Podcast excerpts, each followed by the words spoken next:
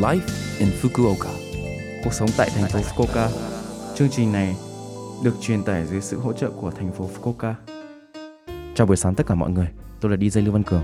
Trong chương trình Live in Fukuoka, chúng tôi sẽ cung cấp thông tin sinh hoạt và đi chơi để mọi người có thể có thời gian vui vẻ và thoải mái ở Fukuoka.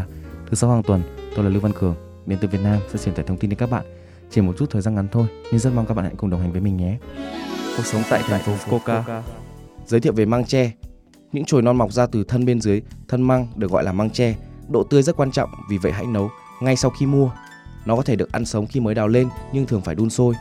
Măng đã qua sơ chế chỉ cần đun nóng được bày bán tại các siêu thị.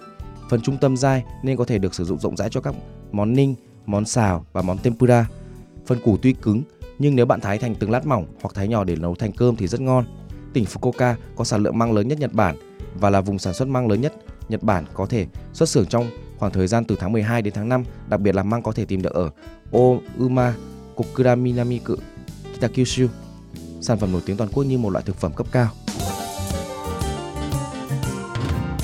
Cuộc sống tại thành phố Fukuoka Giới thiệu tư vấn, pháp luật và tư vấn tâm lý Lần này, chúng tôi đang thông báo từ Quỹ Giao lưu Quốc tế Fukuoka Yokatopia.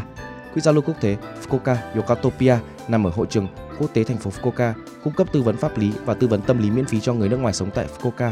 Hoạt động tư vấn pháp luật từ 10 giờ 30 đến 10 giờ 30 thứ bảy đầu tháng và từ 13 giờ 0 0 phút thứ tư tuần thứ ba hàng tháng đến 16 giờ. Thời gian tư vấn là 45 phút.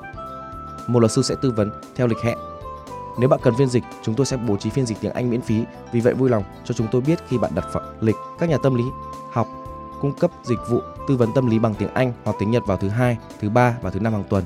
Hãy yên tâm rằng cả hai cuộc tư vấn sẽ được giữ bí mật. Để ngăn ngừa nhiễm coronavirus mới, hãy thực hiện các biện pháp như đeo khẩu trang và khử trùng tay khi bạn đến. Giới thiệu tạp chí email Tạp chí email của Quỹ giao lưu quốc tế thành phố Fukuoka tin tức giao lưu quốc tế và hợp tác quốc tế của Fukuoka bằng tiếng Anh và tiếng Nhật hàng tháng. Đây là một bản tin email được gửi đến tất cả mọi người. Bạn có thể dễ dàng đăng ký nhận từ trang web. Vì vậy, vui lòng tìm kiếm FCIF và sử dụng dịch vụ này để đặt chỗ và có thắc mắc chi tiết về, thông tin từ Fukuoka Yokatopia International Foundation. Vui lòng liên hệ với chúng tôi. Vui lòng liên hệ số điện thoại 092 262 1799 092 262 1799 Chúng tôi tiếp nhận từ 9 giờ đến 18 giờ các ngày trong tuần. Cuộc sống tại thành phố Fukuoka. Số Live in Fukuoka tuần này mọi người cảm thấy thế nào ạ? Rất nhiều thông tin bổ ích phải không ạ? Số phát sóng này lúc nào cũng có thể nghe bằng postcard. Ngoài ra, mọi người cũng có thể biết về nội dung truyền tải trên blog. Mọi người hãy xem qua trang chương trình từ trang chủ của lớp FM. Cuối cùng tôi xin phép gửi đến mọi người bài Chạy về nơi phía Anh của ca sĩ Khắc Việt để chia tay mọi người. Chúc mọi người một ngày vui vẻ. Hẹn gặp lại mọi người vào tuần sau.